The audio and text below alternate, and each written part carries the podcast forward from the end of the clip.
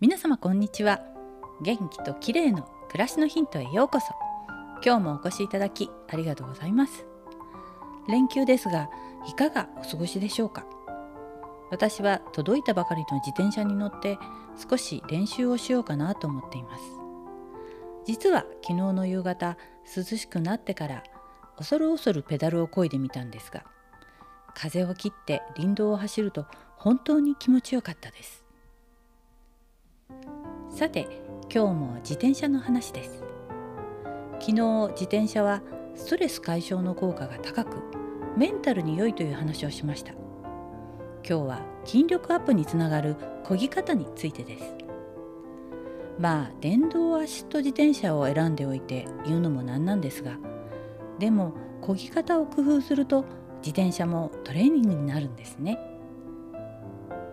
自転車はペダルを漕ぐので太ももやお尻の筋肉の強化にもってこいですが特にお尻を意識してペダルを踏むようにするとヒップアップ効果が高くなるんだそうです。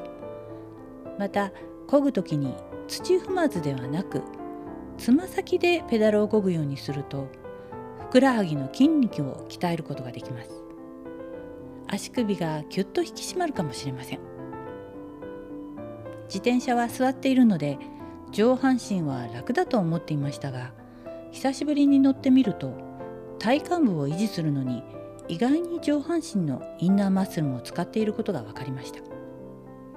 またハンドルをキープするので二の腕もピリピリして引き締まる感じがします。自転車でインナーマッスルを鍛えるにはできるだけ背筋を伸ばすように心がけて少しだけ前傾姿勢をとると背中やお腹などの筋肉に効くんだそうです。ハンドルやサドルの位置を調整してみるといいかもしれません。自転車に乗るときは背筋を伸ばすこと。そして引き締めたい部分の筋肉を意識しながらペダルをこぐと良いかもしれません。今日は自転車で筋肉を鍛える方法についてでした。私もやってみようと思います。最後までお聴きいただきありがとうございます。またお会いしましょう。友吉ゆき子でした。